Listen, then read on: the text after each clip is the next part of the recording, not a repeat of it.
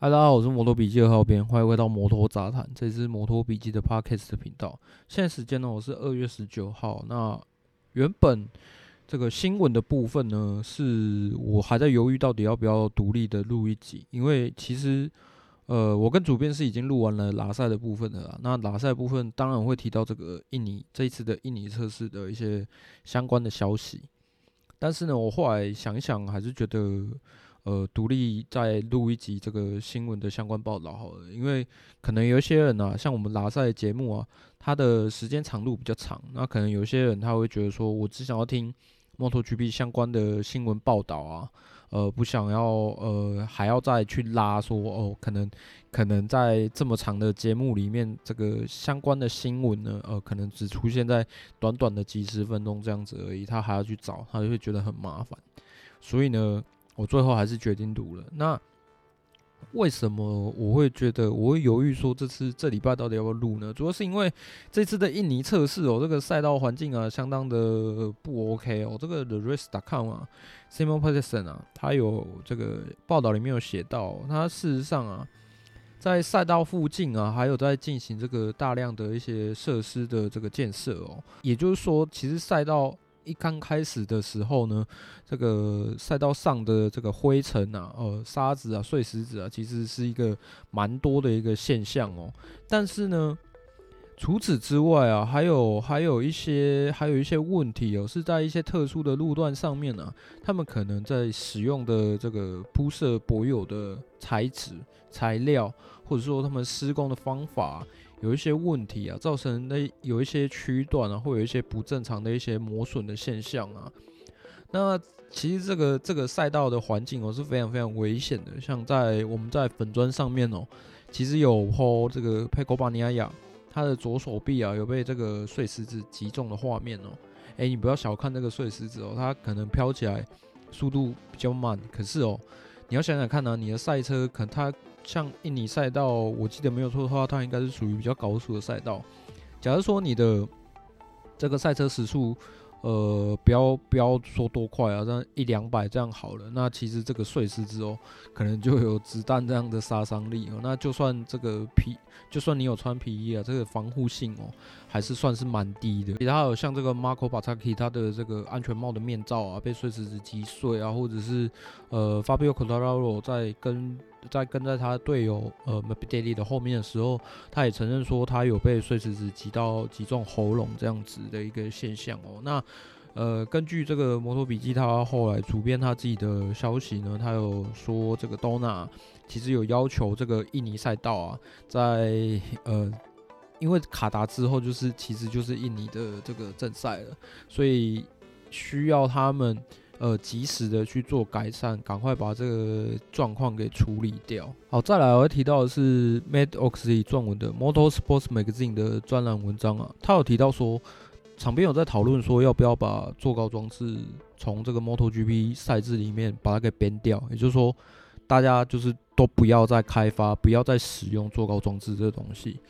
那其实哦，我忘了是在这礼拜的拉赛，还是在上次之前的拉赛就有提到过。其实你要拿掉这个东西哦，就是要经过 MSMA 的认可，也就是说，所有的车厂都要同意这件事情。他就是同大家都同意说，好，下个赛季开始，我们都不玩做高装置，我们都不要再装，我们都不要再开发了，那才有办法，呃，把这个东西哦，把它给拿掉。可是哦，就之前呢，大家还记得这个杜卡迪啊？也是杜卡迪，对，空力套件杜卡迪啊，不是装了一个很有争议的勺子吗？那那个时候，其实这个还有告上这个什么仲裁仲裁法庭还是什么的嘛，对不对？那但是呢，结果也是，你看空力套件到到现在还是存在着，然后大家我看几乎每一间车厂都有装后面的那个勺子。那也就是说，嗯，这件事情到最后怎么演变呢？其实其实真的不晓得啦齁。因为呢，其实就车厂的角度来讲，我觉得就很简单，因为电控它被统规了嘛，它呃没有多少东西可以动。那也就是说，其实这些车厂工程师，他们一定会想尽办法，除了车架以外，去呃想尽办法弄各种可以让车手负担减轻的东西哦，把它放在赛车上面哦，让你的让你们家的赛车哦，就是更有战斗力。这个是我觉得这个是必然的一个状况啊，这个是可以设想得到的一个状况。所以有，其实我个人的看法是我并没有很看好这个东西，它真的可以从 MotoGP 里面把它给拿掉，因为吼这个东西啊，它已经呃开始被开发，已经有两两三个赛季应该有了吧。那也就是说，其实，在其他车厂他们跟进的时候，一定会有一些有一些车厂，它已经呃慢慢进入状况了，甚至已经开快要找到可以符合他们家赛车的一个坐高装置了。那这个时候，就是不是只有杜卡迪，他不，他呃没办法接受不玩这件事情而已，哦可能还有其他车厂，他们也想要玩呢，因为他们已经步入轨道了。他们没有理由放弃这个东西，因为那个东西可以让他们的赛车变得更强更好。好，那在这次的测试中哦，本田的表现哦还蛮亮眼的哦。这个中间这些环节我就不多说了，因为本田的呃，它其实今年赛车的一些改变呢、其实我们之前就都稍微有提到过了，从外观就有一个很明显的一个改变了。那我看底下留言哦，诶，大家都还大家都还蛮清楚说，其实测试啊，有一些东西它只是看看而已。那因为有一些车厂它搞不好是着重在某一个项目，他们的呃所进行的一个测试，要验证出他们最后的一个设定，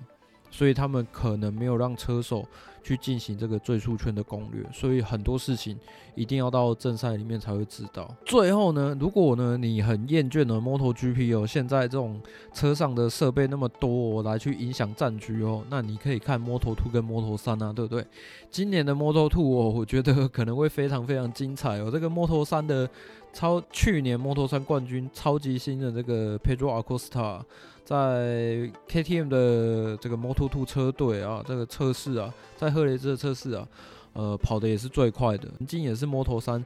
夺冠的热门候选人呢。小梁兰呢，他在出光 Moto2 的这个车队里面呢、状况感觉上今年也是调整的蛮不错的哦。这个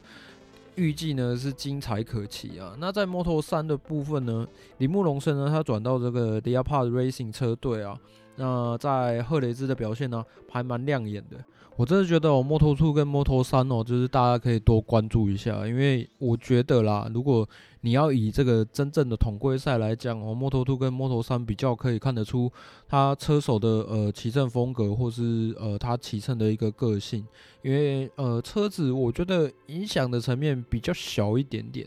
我是摩托笔记二号编小峰，希望你喜欢这个礼拜新闻的一些相关报道的内容。那我们下次见啦，拜拜。